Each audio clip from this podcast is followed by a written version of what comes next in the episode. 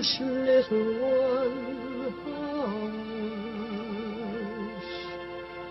Hush, my little That is the whole idea of this machine, you know. どこ行くの I love you. A grande ilusão.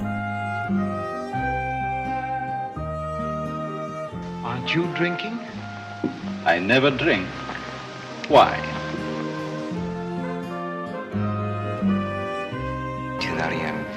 Hiroshima. J'ai tout vu. Tout.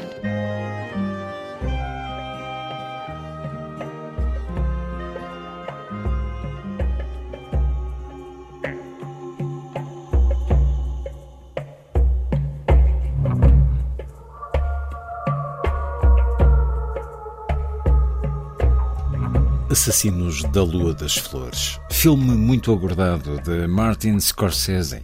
É estreia em destaque na Grande Ilusão. Inês Lourenço, que história atraiu o realizador americano nesta última grande produção que depois dos cinemas estará disponível na Apple TV+. A história de Assassinos da Lua das Flores é uma tragédia que aconteceu na comunidade de índios Osage na década de 1920 e também a história do nascimento do FBI, como diz o subtítulo do livro homónimo de David Gran, editado por Capla Quetzal, que é o livro no qual se baseia o filme.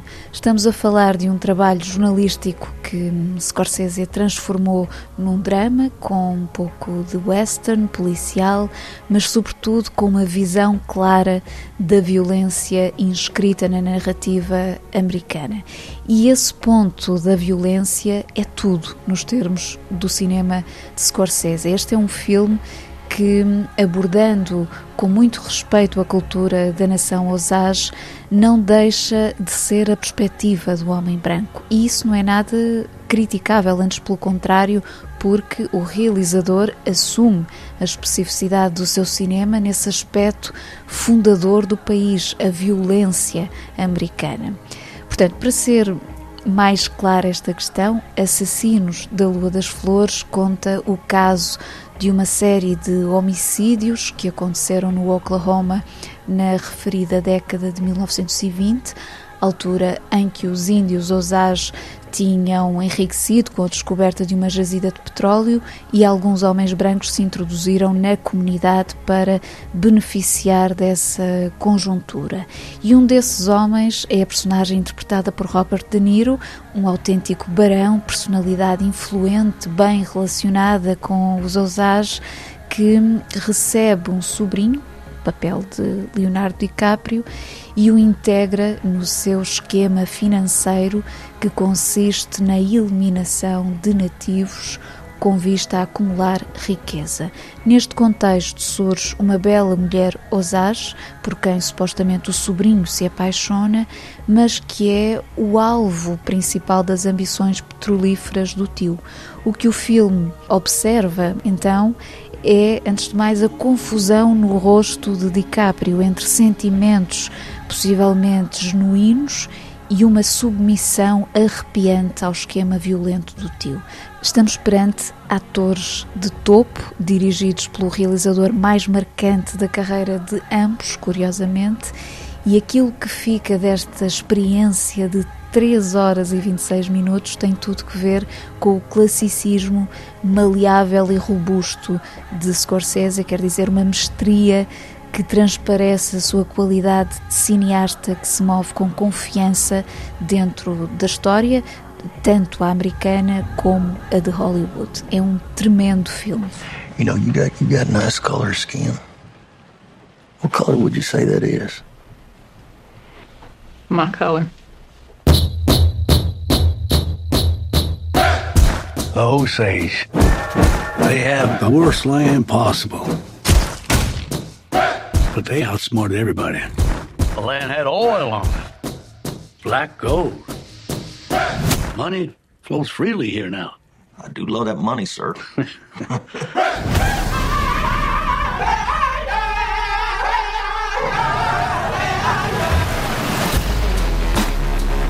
This wealth should come to us. Their time is over. It's just going to be another tragedy. When this money started coming, we should have known it came with something else. They're like buzzards circling our people. We're still warriors.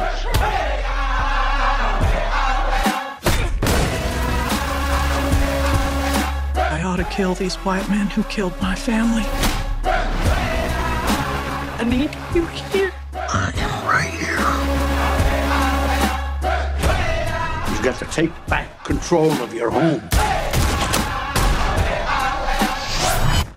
I was uh, sent down from Washington, D.C. to see about these murders. See what about them? See who's doing it.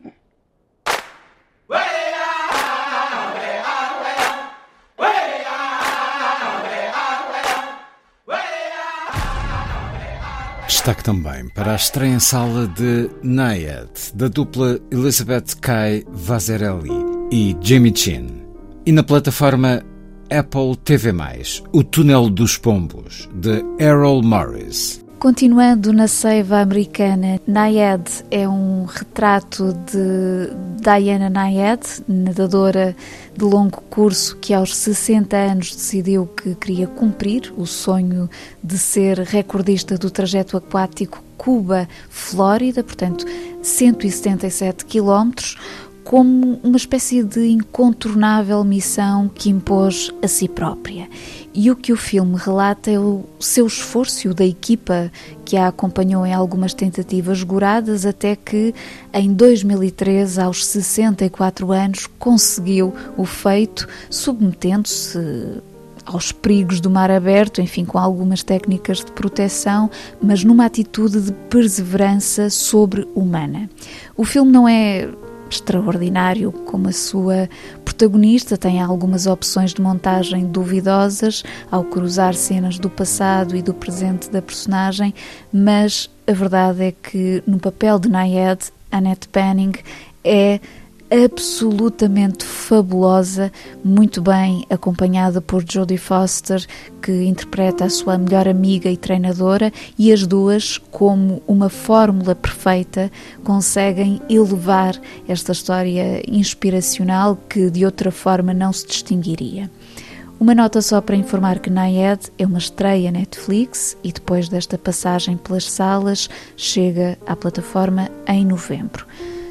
Por sua vez, o documentário O Túnel dos Pombos, de Errol Morris, proporciona um muito agradável encontro com John Le Carré, uma longa entrevista onde o escritor fala da sua experiência como espião, da forma como essa realidade atravessou o seu universo literário, para além das suas questões familiares, sempre com uma elegância discursiva que se conjuga com a atmosfera de Guerra Fria sugerida pelo filme de Morris ao usar imagens de arquivo, excertos de filmes adaptados dos seus romances e outros elementos de encenação. E o que salta à vista é mesmo o requinte do jogo performativo com um autor que sabe também ele conduzir a conversa. You asked me about the nature of our relationship. I needed to know who I was talking to. Were you my friend across the fire? Who are you? And if I can't answer that question? It's terribly difficult to recruit for a Secret Service. You're looking for somebody who's a bit bad, but at the same time loyal. There's a type, and I fitted perfectly. In your memoir, you say none of it's true, it's as I imagined it. When I was in MI6, it wasn't enough for me. So what I did was reinvent the secret world and fill my own people with it.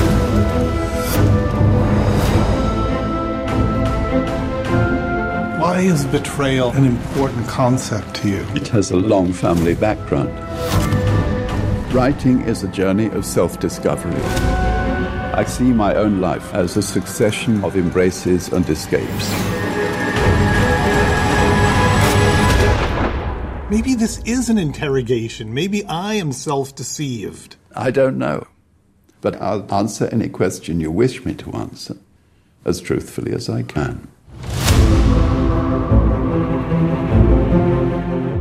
Vamos a outras propostas de cinema. Esta semana o grande festival que está de regresso é o DOC Lisboa, na sua 21ª edição, a decorrer até ao dia 29 nas salas habituais Culturgest, Cinema São Jorge, Cinema Ideal e Cinemateca Portuguesa. São 250 filmes de 42 países, entre eles 39 portugueses, numa variedade de registros documentais que abordam passado, o presente, o futuro, eh, isto para resumir uh, a extensa programação. Há filmes de veteranos como Werner Herzog, Frederick Wiseman, Alain Cavalier, porventura oportunidades únicas eh, de os ver no grande ecrã. Também olhares sobre figuras do cinema como Rock Hudson, Agnès Varda ou até Gina Lollobrigida por Orson Welles isto numa edição que apresenta ainda um ciclo dedicado aos anos 30 americanos no contexto temático do New Deal, um ciclo em exibição na Cinemateca. De resto, a abertura faz-se esta quinta-feira com o último filme de Wang Bing, Man in Black, e o encerramento no dia 29 traz Ban de Leonor Teles.